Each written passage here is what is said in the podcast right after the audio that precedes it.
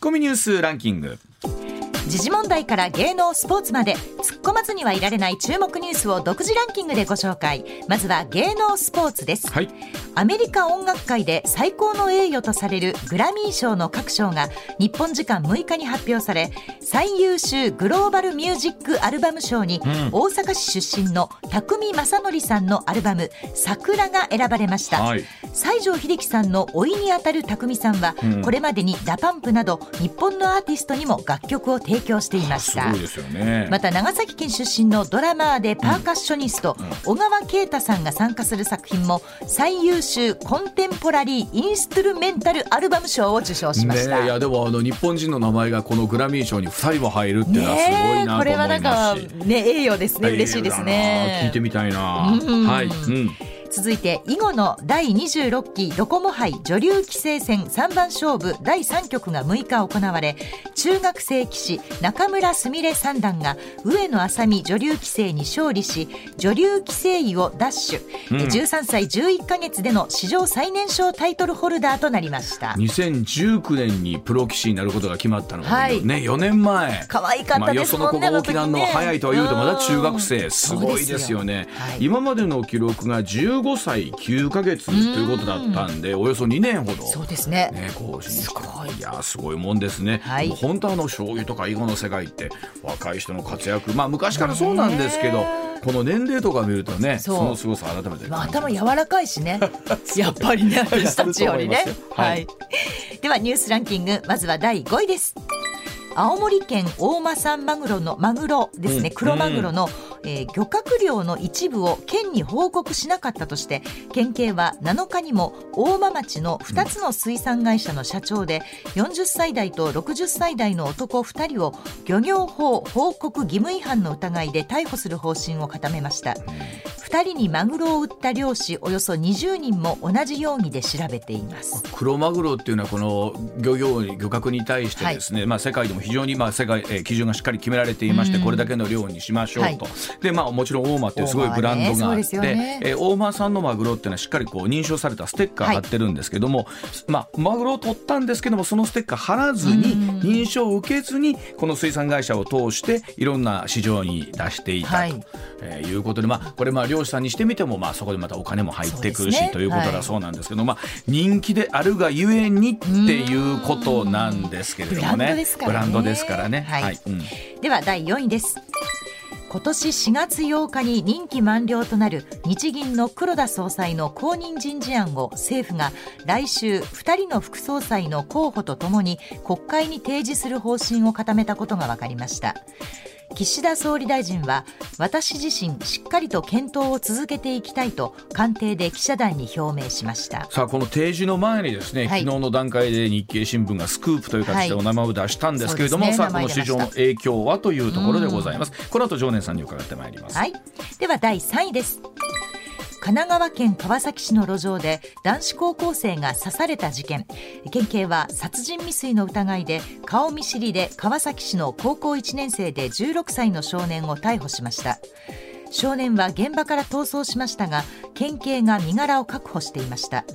2人は以前は同じ高校で少年は現在別の高校に通っています。警察は少年が男子高校生に何らかの不満を抱いていなかったか調べています。まあ、ラジオ機の皆さんでもこの年代のお子さんをお持ちの方大勢いらっしゃると思いますけれども、なんかお二人の間に何があったのかっていうのは全くもってわからないんですがこういうことに及ばなきゃいけなかったのかっていうことを含めてね、はい。どういうことがあったのかということですよね。うん。はい、解明が待たうれます。ん続いて第2位です日本の警察が広域強盗事件に絡みフィリピンに強制送還を求めている容疑者のうち今村容疑者と藤田容疑者が今日送還されることになりました。一方残る渡辺容疑者と小島容疑者の刑事裁判は6日の審理で棄却かどうかの結論が示されず、ん。指示役ルフィを含むとみられる4人の一斉送還は困難となっています、まあ、一つはマルコス大統領の来日っていうのもね非常に大きなことになってくるわけなんですけれども、これ先ほど向川さんとも喋ってましたが、うん。我々もルフィと言わなきゃいけないということなんですけどね。これまあ果たしてどうなのかと言いつつなんですけどもね。うん。はい。では第1位です。トルコ南部で6日午前に起きたマグニチュード7.8の地震で隣国のシリアと合わせて2900人以上が死亡し1万3000人以上が怪我をしました倒壊した建物の瓦礫の下に多くの人が取り残されているとみられ被害拡大の恐れがあります。現地では余震が断続的に続いているということです。まあ、その現地ではですねまた、なマグニチュード7.5の地震があったということまた建物が大きくね、倒壊してたということなんですけれども、あの今速報ではですね、はい。トルコとシリアで亡くなった方が3600人という報道も出ているということでまだまだちょっと我々遠い国のことで事情がわからないところあるんですけれども、まあ、日本からもね、あの派遣団が出るということなんで、そのあたりどうね、えーと現地で一刻も早くということになっていきそうです。ではコマーシャルの後お常念さんにお話を伺ってまいります。上泉雄一のエナー MBS ラジオがお送りしています時刻6時27分回りました、はい。ここからは常念司さんでございます。常念さんおはようございます。おはようございます。はい今週もどうぞよろしくお願いします。お願いします。よろしくお願いします。お願いします。ではまずはこちらからです。日銀総裁人事政府が雨宮副総裁に打診という記事でございます、政府が日銀の黒田総裁の後任人事について雨宮副総裁に就任を打診したと6日日経新聞報じました。これによりまして為替市場一時4円近く円安になり株価は一時300円値上がりいたしました、はい。昨日高橋さんにもですねこの話少し解説してもらったんですが、はい。常念さんはこのニュースどうご覧になっているのかというところをお聞きしたいと思います、はい。さあ常念さん、まあ、あー日経新聞のまあスクープということになるんでしょうか、はい。今回出たこの一件については改めていかがでしょうか。そうですね、あの日経が社運をかけてうん。やったんですね、これね。ええ。うん。日経はね、あの12月からね、はい。連敗続きなんですよ。ほえーまず12月のね、イールドカーブコントロールの変動幅拡大、ううんうんうん。これを特ダネで抜けなくてね、完全にサプライズになっちゃいましたよね。あはい、そして1月もやらかしますよ。ーうんトヨタのね、豊田章男社長が、はいね、あの交代するでしょ？はいあそうですよね。でしょ？これ人事抜けなかったですよね。あああなるほどやっちまいましたよ。何のための日経新聞なんですかと給料泥棒ですかっていう今ね、そういう。そこまでですか？そうですよ。購読料、購読料泥棒ですよ。これはっきり言って。そんな特大も抜けないのと。何君ら取材してんのみたいなね。まあ本来ならで完全に一番近いところにいるはずなのにっていうことなそんでね。うですすよ。日経新聞がバーンと先駆けて、ヒルド株コントロール、変動幅拡大って前の日にでもバーンって打ってね、んいやさすが日経っていう感じだったのに、ん2回こけたわけですよ。なるほど。ね、トヨタの社長人事ですよ。これ落としたら何のための日経新聞だと思いません？そこはそうですね。そこはまああの特にあのトヨタ版の人からするとそうでしょうね。でしょ、うん MBS の報道にして聞いてください。やっちまったなあいつらって絶対みんな思ってます。笑ってますよみんなみんな日経新聞。ねうんねえまあなんでとなって今回くるぜと。うん。ええ絶対今回外せないと。まあ、特に日銀総裁人事っていうところに関して言うと日経新聞さんはなおそうでしょうね。そうでしょうね。もう、うん。これ外したらもうあれですよ。もうみんなやめますからね日経新聞読むのね。でもこれはどうでしょう、はず絶対に外せないわけでもあるわけじゃないですか。はい、うん。絶対外せないので、まあ、一番硬いところでですね、はい。まあ、書いてきたのかなと思います。昨日高橋さんがおっしゃったのを聞くと、名前が出たことによってね、はい、かえってあかえってとかなくなっちゃうケースもあるんじゃないかっていう。そうなんですなるほど。それねあの高橋先生おっしゃる通りなんですがただね、うんポイントはねそう出る時期なんですよ。うんはい。で私はもうこれまで一貫してですね、うん日銀総裁は中曽さんで決まりって言って中さんで、きましたよね、はい、うん。あの時期に出すと潰れるんです。ああれおっしゃってたのが 秋口ぐらいですか？年末ぐらい？ね秋から年末。えーもうず。っとあの、えー、と一貫してですね、うん。えー11月ぐらいからかな、うん。いやもう私一貫してもう中曽さんで決定って言い続けたんですけど、うんうん。あれぐらいの時期から出始める人は大体潰れるんで。それは何？えーっと常念さんは中田さんで決まってほしくないってことですか？欲しくないので言ってたんですよ。もちろんですよ。あ、あなるほどね。ね欲しくないでもか。らか。あのどうですか？あの時まあこの雨宮さんも含めてですし、はい。もう一人女性の方はね、沖縄さんも含めて、はい。はい。3人ぐらいお名前ずっと出てましたよね。はい、そうですね。あの、もう一人山口さんですね。うん、あ山口山口副総裁、うん。あのまあ、白川アドミニストレーションの時に副総裁をやっててですね、うん。まあ、はっきり言って日本経済崩壊していくのを指くわえて見てたようなどうしようもない人なんですけれどうも、んうん。えーこの人とそれから中曽さんと、まあ、天天宮さんの3名ですね、沖野さんは副総裁候補ですからもともとね。うんああそうか。そうか。うん。はい、って考えると、まああのまあ、山口さん論外なんですよ。うん。もうこれもあの話題にするのももうしょうもないような人なんで、これはありえないと。で、うん。中曽さんと雨宮さんってなった時には、うん。まあ、あの雨宮さんのですね、古くからのお友達、うん。本田悦郎先生にね、この間お話聞いたんですけど、うん。あの中曽さんいいんですよ。英語もすごいうまいしね。はい。うん。はい。黒田さんともまあ一応ね、5年間仕事してるし、い。いんですけど、ちょっとね、学者肌でね、うん。で、白川さんとやっぱり一緒にやってる時期も結構長くて、うん。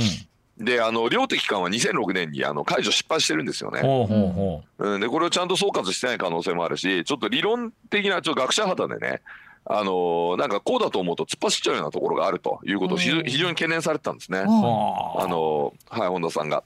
で雨宮さんは実はですけどあの白川アドミニストレーションの末期にねこれ以上その政治家からのリクエストを無視するとやばいってことで、うん白川さんに進言してですね、うんでその件でもう白川さんに煙たがられて、うん一回出世コースを思いっきり外されてね大阪支店の支店長になってるんですよ。じゃあこっちいらっしゃったんですか？えそうです。うんで、その後安倍さんが、まあ、黒田さん指名して呼び戻されたんですね。金融政策担当理事っていうことで。で、それで5年間黒田さんとやって、その後5年間副総裁でやってるので、うん。まあ、その3人の候補の中ではですね、まあ、一番政治とのパイプもあるし、うん。えー両鉄管は、まあ、今やってるイールドカーブコントロールについてもですね、うまあ、非常にあの経験のある人だということで、うん。まあ、3人の中では、まあ、あの、まあ、一番、マシな方っていう言い方はちょっと妥当かどうかわかんないですけれども、うん。あの、僕一回お会いしたことあるんですけどね、非常に腰の低いいい人でね、うんジョデイさんの本読んでますよみたいなことをですね、ええ言ってくる人なんですよ。誰このおじさんと思ったら雨宮さんだったんですけど。へえこれでも、えはい。でもというかさっきあの今週末にもね、えーはい。おそらくうその政府から打診にあるということなんですけれども、はい。はい。さあそこで考えた時今の時期に名前が出るということはもう、はい。もう、えーまだ変わる可能性があるのかもう変えようがないのか。変えようがないというところで日経は出してきたんだろうなとは想像します。うん。で前回のですね審議員とか、えーそれから執行部のね人事で事前に名前が出てそのまま決まった人っていうのも結構いっぱいいるんですよ。うんうんうん例えばあの我々の仲間だったね原田豊先生ね。うん。うんはい、あのーリフレ派のね審議員でしたけど、はい。原田さんも結構前に名前が出てっていうかまあこれぐらいのタイミングで名前が出て、うん。で違うってみんな否定したけどそのまま決まったんですよ。はあ岩田紀行先生もそんな感じでしたね。2、3日前にやっぱり名前が出ちゃって、はいで、本人はいや、何もコメントありませんっつってええ、とぼけたんですけど、まあ決まったっていうケースもあるので、はい。直前に出たら必ず潰れるってわけでもないんですよ。前に、まあ事前に出たら潰れるってわけでもなくて、まあタイミングとするとそのまま、はい。ええ。この決まっちゃうってい火曜日うパターンありとかっていうのは、えー月曜日ぐらいってのは絶妙だった感じってことなんでしょうかね、うんこの週末でって考えた時には。日経としては早く出しすぎれば多分外されるので、うん。そこも考えて、で、しかも他社に抜かれないギリギリのタイミングで、まあ金曜日発表だから月曜日っていうことでやって、なるほど。まあ、あの、一日、一営業日延期で月曜日っていうのはまあ織り込み済みだったかもしれないですね。これどうなんですか、まずそれによってですね、まあはい。あのマーケットを見てますと、為替市場は4円近くの、はい。まあまあ、値動きで、はい円安ですね。はい。はい。で株価はもう300円ほどの値上がりということなんですけど、まあはい。このあたり、市場はどういうふうに見てると見ればいいんでしょうかね。これ実はね、言ってなかったんですけど、うんはいあの、さっき言った3人の日銀総裁候補の中では、うんあの、マーケットではもともと雨宮さんが一番人気あったんですよ。ああそうなんですか。はい。だからうんマーケットの期待に応えたんで、素直にマーケットが反応したと。うんなるほどまあ、円安株高というね、うん日本の勝ちパターンですよね。うんうんまあ、これで反応したんですが、はいただね、うん。あの、 buy the rumor、se sell the fact というね、まうん。あ、株の格言もありますけど、はい。噂で買ってね、事実で売れということなんですけど、うん。まあ、はあ噂の段階でね、こういうのこう動きやすいんですよ。はいはい。うん。だから、あのまあ、実際雨宮さんに決まると、まあ、いわゆる一服感というかですね、うん。もうすでにそれ織り込み済みだということで株下がったりすることもあります。これどうなんですか？これ雨宮さんにまあこのまま仮に、えー決まるとして、はい。えー今回のまだ動きっていうのは大きく変わらないのが黒田路線を継承していくという形になると見ていいんでしょうか？いや、というか、黒田路線も何も、うん。別にあの標準的な経済学の枠組みに従ってけあの金融政策をやってるだけでね、ううんんあのそれを無視してきたその白川福井え福井さんの後期ね、うん。それから早見路線、うん。でこういうのとはもう日銀は決別しますよっていうのがまあ黒田さんの最大の功績ですよね。なるほど、はい。要は経済学の要はその枠組み無視したうん。独自の日銀理論みたいなので突っ走ってきたわけですから、うん。もうもう特にひどかったのは早見さんですけどね。うん。うん、早見さんは要はその両手一貫はとかゼロ金利とかね、はい。まああのやらざるを得ないような状況に追い込まれても、うん。それでももうこんなのやりたくねえんだよなるべく早くやめたいんだけどなとか余計なことばっか言っちゃって、うん。その効果を相殺するようなコメントしまくってたんで、うん。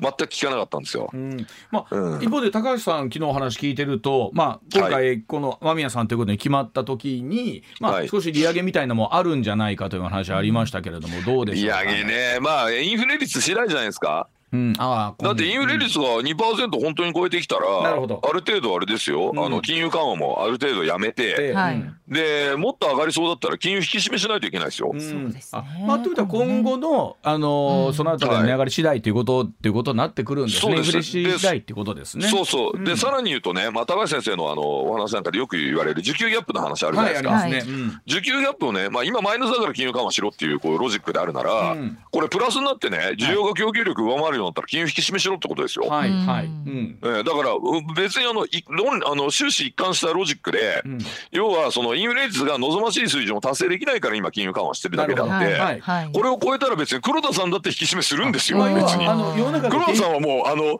あの金融緩和を愛していてこだわってやめないみたいな書き方してる なんかアホなメディアあるんですけど、い全然違いますそうではからね。要は世の中の流れ次第ってことってことですね。そうそうそう、だ目標に対してインフレ率がどこにあるかってだけの話をしてるだけで、うん。でそういう意味ではロジック通りなんですね。そうですよ、だから去年今みたいな状況だったら、もう黒田さんが出口政策やってた可能性だって十分あるわけですからなるほど、別に黒田さんが金融緩和大好きな人っていうことじゃ、ななんかみんな勘違いしてる、なんでそういうふうになるのかよくわかんないですけど、なるほど。はいじゃあそれ以外の人だったら逆にどうなったんでしょうね。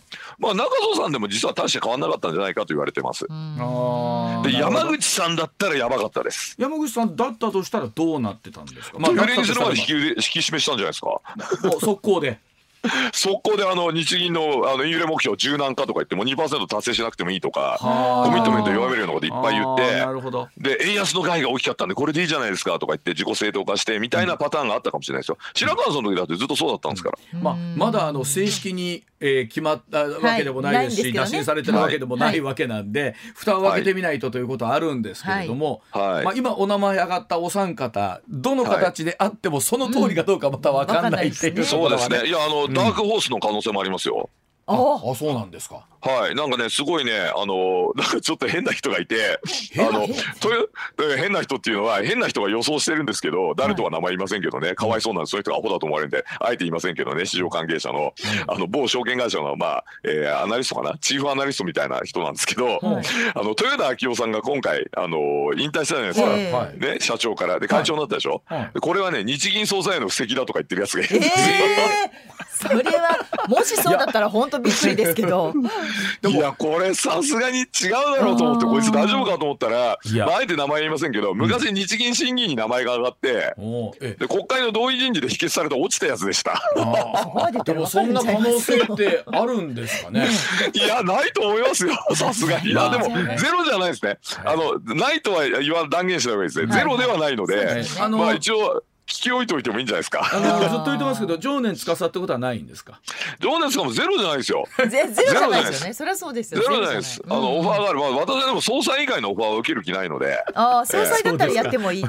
副総裁だったらちょっとちょっとそれはお断りですね。じゃあ僕はあの総裁と友達やっていうふうに今度言いますね。そうなんあ、です。そうですね。言ってください。あの、はいなんかお金届けますよ。もし僕総裁になったら。お金どれぐらい必要ですか？ありがとうございます。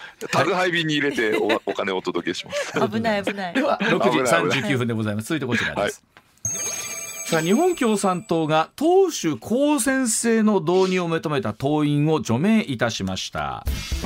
え日本共産党の小池書記局長なんですが、え著書で党首公選制の導入を求めました現役の党員であります松竹信之氏を除名処分にしたと発表しました、はい。除名というのは党規約の中でも最も重い処分にあたります。この松竹氏なんですが6日に記者会見し処分の撤回を求めると表明しています。はい。えー松竹氏1月に出版した本の中で党員の直接投票による党首公選制の実現を訴えたということなんですがこれに対して共産党は機関してあります。新聞赤旗の中で規約と綱領からの逸脱は明らかとこの松竹さんを批判しているということなんですがさあ常念さんはまずはこのニュースどうご覧になってらっしゃいますでしょうか？ははい、あの、うん。私もですね、まあ高校生ぐらいまではね、割と過激な左の思想を持っていた人間なんですけど、はい。どうして私がそういう思想から、えー脱却したのかっていうのをね、うん。象徴的にこう、まあ、えー追体験してい。ただきたいような、そういう、えーまあ、ニュースですね。うん。あのこの非寛容性っていうのがやっぱりもうかなりまずいところまでいってるなっていうのは思いません、ううん。ん、言論の多様性っていうことでいうとね例えば自民党なんてこの人立憲民主党行った方がいいんじゃないみたいな主張をしてる人いますよ、うん。自民党の中でも、はい。でも自民党員ですよね、うん。そうですね。維。新の会だって鈴木宗男さんみたいな人いますけど、うん。はい。まあ一応ねあの酔っ払って悪さしない限りはいきなりクビになったりしないじゃないですか、うんうんでも日本共産党はその言論の中身によってですね突如除名というね、うん。まあ、党にとっては死刑宣告ですけれども、ん。こういうのいきなりやってくると。うん。で、反論も許さないし、うんね、さらに言うと、そのまあ、あのー反論も許さなければ、もうこの人の存在自体もまあ無視するみたいな形でやるわけですよね。うんもうで、これを見て、まあ、その共産党が言ってるよね、多様性を重んじみたいなこの政策が、うん。まあ、いかにですね、歯の浮くような嘘なのかとうん。いうことをね、これ嘘だなっていうふうに感じる人すごく多いんじゃないかなと思いますね。ううん。ん。まああのー一方で共産党が出してらっしゃる、まあ、除名処分の理由みたいなものというのを書いたあの赤旗の編集局次長の藤田さんが書いた、藤田健さんが書いたね記事ですよね。まあのうん。このまあ松竹さんの主張にと。でこれに対してね松竹さん自身もね、うん。ブログで反論してるんですよ。はい。でその反論に対する答えがないまま処分だけが下されると。うまこれあのまあ旗から見てるとという言い方もなんですけど、はい。はい。基本的にそのう党の中に派閥であったり分派を作らないっていうのが一つえ共産党の中では大きなうん。メッセージがあるわけですよね。まあ彼らのねロジックを一応説明すると、うん。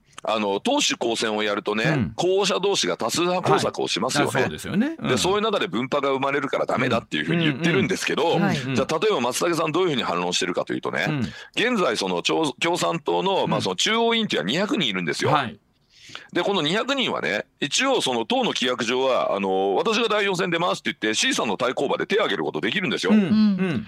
できるんですけど、今のその解釈だと、うん。手を挙げた瞬間に「あお前分派作ったな」っつって言って、うん。C さんに歯向かうやつ全部クビにできるわけですよ。うんうんうんこれ独裁でしょと、うんおかしいでしょと、うんいうことですよね。まあ、独裁でしょっていうふうに感じるのは読んでる私ですけど、ね、対抗馬で出たら「あそれ分派じゃん」みたいな、ね。うん。だからいうことですよ。はい、えー第5条2項の中に党の統一と団結に努力し党に敵対する行為は行わないはいというものがあるとなると、えーはい。要はそこはもう話し合いでうことですよね。話し合いで決めていきましょうということですよね。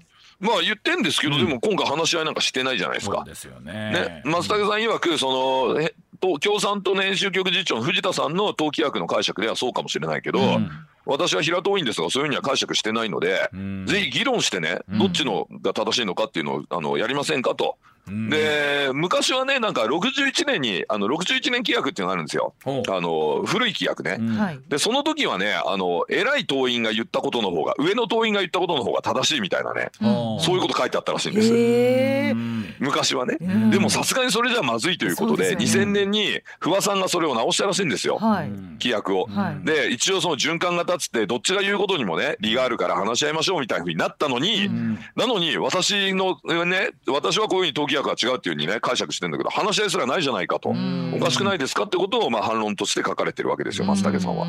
でこれに対して何の反論もないままその議論もないまま拒否したままいきなり処分が下されて、うん。で現在に至るということなので、だその党規約の解釈権って一体誰にあるのっていうところからして、はい。まあ確かに今回の件に関しては松竹さんの言ってることの方に利があるなと私は思いますけどね。まあ本当にこれ、あの共産党員の皆さんがこの処分を含めてどんなふうに党の中でお感じになるかっていうところはあるでしょうね。うん。そうですね、うん。あとねその内部問題からだから全てね、共産党の内部で解決するんだっていうふうに言ってるんですけど、うん。はい。うんこれについてもね松竹さん反論してまして、はあの小池書記局長がですね、うん。あの田村智子さんっていうね、はい。議員さんにうん。壇上でパワハラしましたよね名前の読み間違いしたと、うん。うん。であれねあの本来だったらあのまま不問に付されるような事件だったらしいんですよ。うんね、ところがね、その、あれを見ていた、あの、共産党の地方議員が、うん。これまずいんじゃねえかっていうことで、うんうん。党内で騒ぎになったんですけど、うん。もちろん党内の騒ぎは無視したそうなんですよ、執行部が。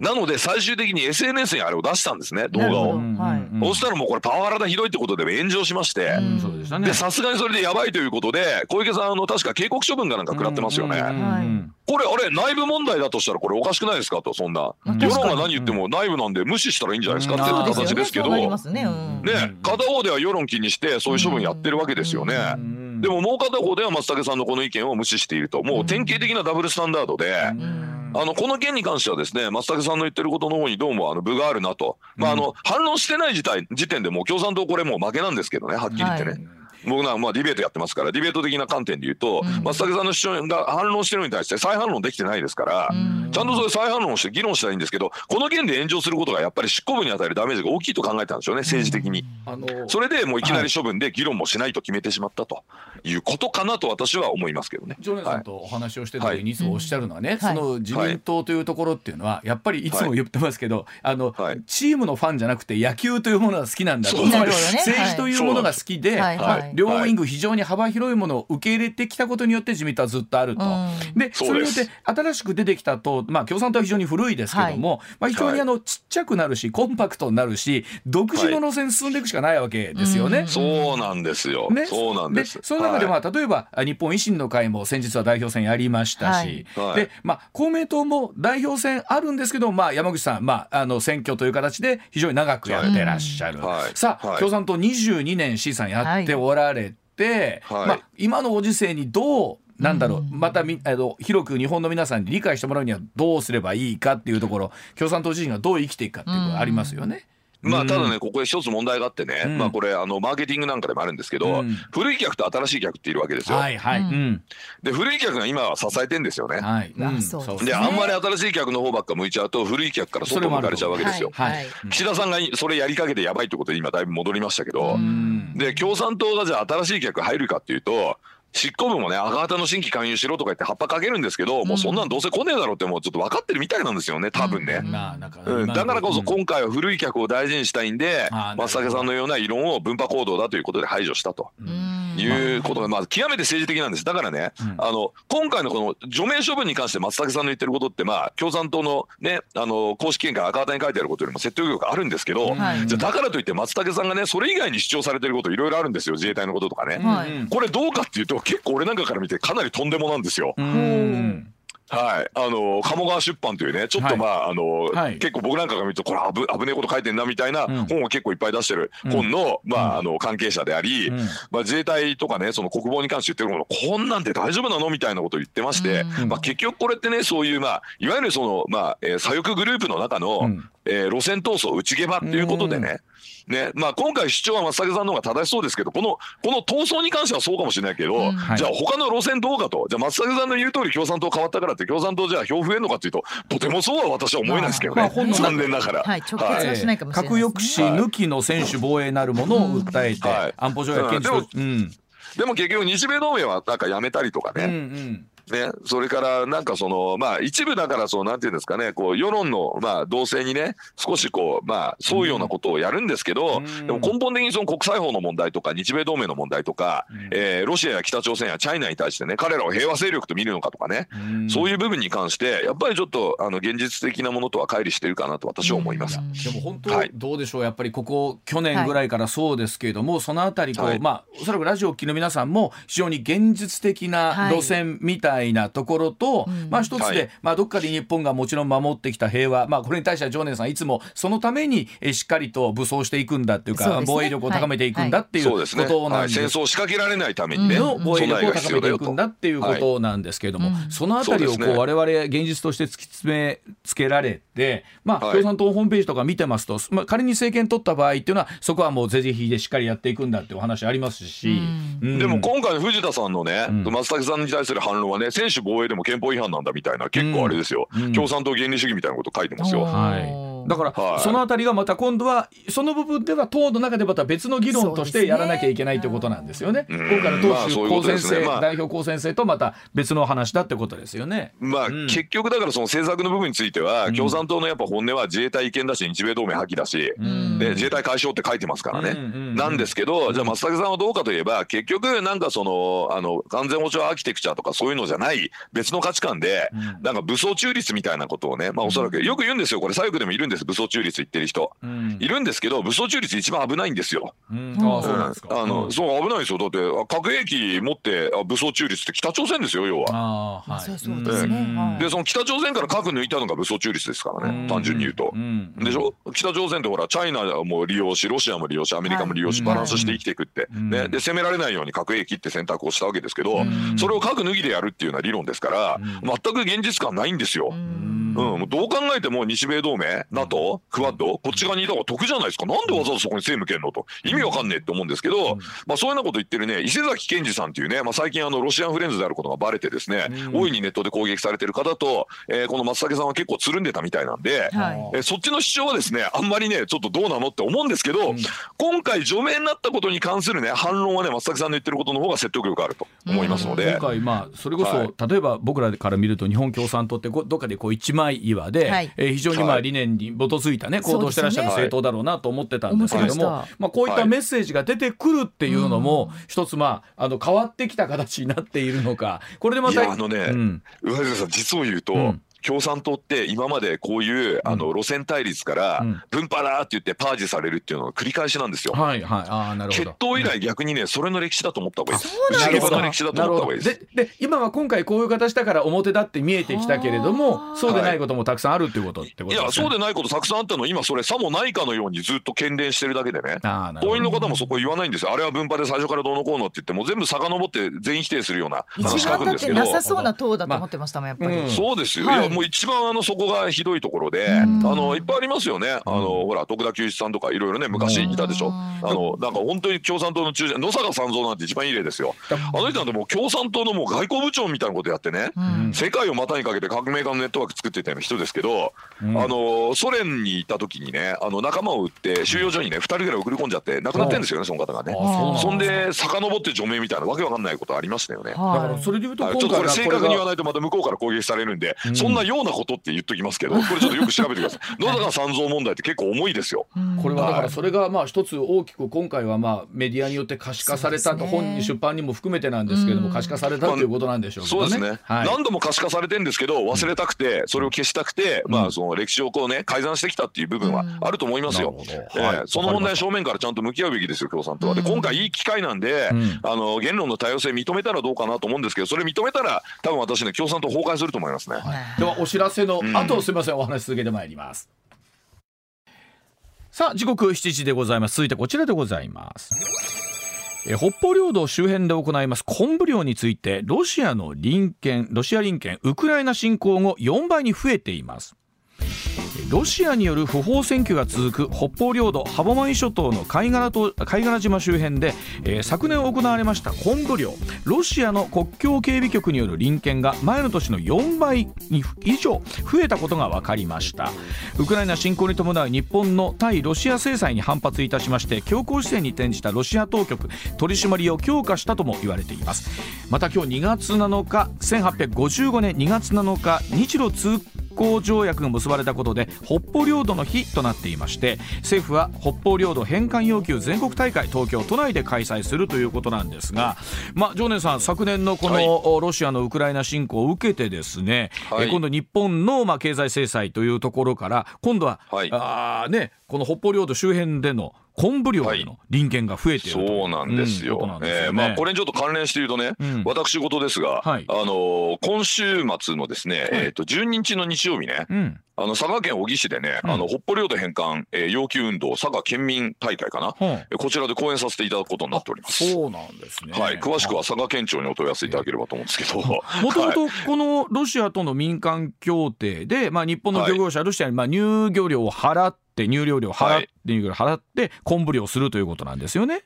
まあ要はこれ主権が曖昧な形でですね、うん。まあやってたわけですよ。うん。はい、ロシア領だとは認めないので、ロシアの民間団体みたいな、なんかそういう、まあ、はい。えーなんか協議会みたいなのがあるんですけど、はい。その団体がね、はい。そこにお金を払うことで、まあ、うん。使ってますみたいな、うん。まあ、体ですよ。その、どっちのその、まあ、施政権が及んでるかっていうところは、曖昧にしたままこの領をやってきたんですけど、うん。まあ、ロシアとしてはですね、あの、日本に今制裁食らってますから、うん。あの、制裁に対する意思返しでですね、こう、意地悪をしてくるとうん。いうことですね。まあ簡単に言うと分かりやすい国ですよ。うん。はい。あの実は去年の夏にそれこそ、はい。えっとうちのメンバーでもあります前田遥アナウンサーが北海道の別海町というこの東のところにあって、はいもうあーはいはい。北方領土が目の前なんですよね。でうん僕らもまあジョネさんぶっちゃけて普段ねこう、はい。そこまでこうずっとそのことばっかり考えてはなかなか生活してないんですけれども、あの辺りに住んでると例えばはい。本当にもう目の前に島が見えてて、うん。はい。例えばあーもうその返還を求めるこう建物だったりとか、はい。記念館みたいなのもたたくさん立ってるとあはい。やっぱ日常なんだなっていうのをすごい感じるんですよね。そうですよね、うん。ちょっと船で出たら、そう。もうすぐあのロシアのね、うん。警備艇が来るわけですよ、うん。不法占拠してる、はい。ね、エリアなのにね。うん。なので、まあ、あのそういう意味では、あの本当、そのまあえー不法占拠っていう意味ではね、今、まさにウクライナがロシアによって不法占拠されてるでしょ？うん。でこういうのをだから許すのか許さないのかっていう問題でね、まあ、日本は許さないということで制裁を今してるわけですけど、うん。まあ、それに対してロシアもその不法占拠はね正当なもんだっていうね、えーまあ強弁をしているとうん。いうことで、ああまだちょっとね、えー領土問題、うんねこれ終わってないんだなと、これ不法占拠の問題ね、終わってないんだなっていうふうに思いますけあど。ね。のこのはい。1956年の日ソ共同宣言を軸にですね、はい。えー平和条約が結ばれた後に歯舞石五はい段まず引き渡す、はい。まあそれこそ4島一貫併合なのか、えー、2プラス2という形なのか、ね。いろんな議論ありますけれども、はいはい。さあこの話でも現状今どういうふうにジョネさんなってるんですかね？あの簡単に言うとですね、うん。あのこれまでねその返す返すって言って援助だけは引き出すんだけど返さないっていうのを繰り返してきたわけですよ。はいうん。で基本的にはもうそそれかそれいいそれじゃないかどっちかなんですよ。ええ、あのまともな議論ってないんですね。はい。うん。で今回その、まあ、ウクライナに対するね不法なこの侵略行為っていうのが、うん。国際的な批判を浴びることになって、うん。でロシアは激烈な経済制裁を食らってますよね。はいそうですね。で戦争終わっても体制変わらなかったらこの経済制裁終わらないと思います。うんで最終的にロシアという国が崩壊してはい。でもう本当にもうそのまあ国家が分裂するみたいな状態になってね、うんで極東で新たな国ができた時に初めて帰ってくるんじゃないかなぐらいの感じですね。そこまそれくらい大と。事です。だからもう現状の中では非常に厳しい状況がもうこれからまた続きそうだってことですよね。まあ、だからあの鈴木宗男さんとかね、うん。あの森喜朗さんが言うようにロシアと仲良くして経済援助すれば帰ってくると僕も最初そう思ってたんですよ。はい。うん。僕もそう思っててでロシアもさすがにね、あのバカじゃないから、うん。経済援助欲しいはずだし、うん。まあ、ちゃんと支援すれば、まあ、こっち側の味方になるんじゃないかと思ってそういう趣旨でね本まで僕も書いたんですけど、うん。あの書いたこと間違ってました。もうここで全否定させていただきます。本当に。えばゴルバチョフさんがなった時あたりぐらいでね、はい。なんか一つまた新しいメッセージも出てくるのかなというのもあったんいですけど。もやなかったんですよ、ゴルバチョフもね、あれ、結局、なんでアメリカと和解したかといえば、うん。もうアメリカには絶対勝てないっていう状況になって降参したわけですよ。うん SDI 構想ね、はい。あのスター・ウォーズ構想ってやつで、うんもうこれに対抗するためにその、まあ、核戦力のね、うん。更新をしたらもう財政破綻して国が持たんということで、うん。すいませんもう勘弁してくださいっていうことでねあの中距離核のほらスタートってあったじゃないですか。うん。あれと全く同じであのアメリカがヨーロッパ正面に中距離核を置いたらロシアはアメリカを攻撃する前にやられてしまうということでお互いにやめましょうみたいに言ってくるんですよね。はい。これだからつまり武装すると攻撃されるという理論が間違ってるっていうことのまあ傍証でもあるんですけどうん。やっぱこっちはもう向こうも倒せるぞっていう力を見せないと話乗ってこないんですよあの人たちっね。て。まあ、でもあの、まあ、現実として今ね、まあ、はい。こういったロシア・ウクライナの状況の中で、えーね、北海道の方が昆布漁をねあの辺りでやろうとして、今までだったらお金払ってて、まあ、はい。良くも悪くもうなんだろうできてた状況だったのにそれが今こういう形でまたねできなくなってるというか、ね、取り調べを受けるという状況になってくると生活面が変わってきますもんね、はいそうですね。現実としてもね。まあだからここでね選択肢2つですよ。昆布漁の皆さんの生活を守るためにうんロシアの制裁を解除するのかうんうんうん。ね、それとももっと大きなあの本当に最終的に領土の返還を求めて、まあ、ちょっとコンブリオの人は申し訳ないですけど補助金でも出してね勘弁してもらう代わりにえロシアの制裁を続けるかということで。で日本がもしね制裁を解除するのにいやコンブリオやってる人がかわいそうなんでなんて言ったら、もう多分世界中から笑い物になるし日本自身が戦前のようにまた個人になりますよこん。なことやったら。まあ一方でそこに対しては補助金という仕組みはあるんじゃないかっていうことですよね。そうそうそんなの補助金出せばいいんですよ、お金余ってんだし日本政府ね。はい、はい、そう思います。えー今日も熱いメッセージでございました。はいジョンさんまた来週もどうぞよろしくお願いいたします。はいはい、どうもありがとうございました。はい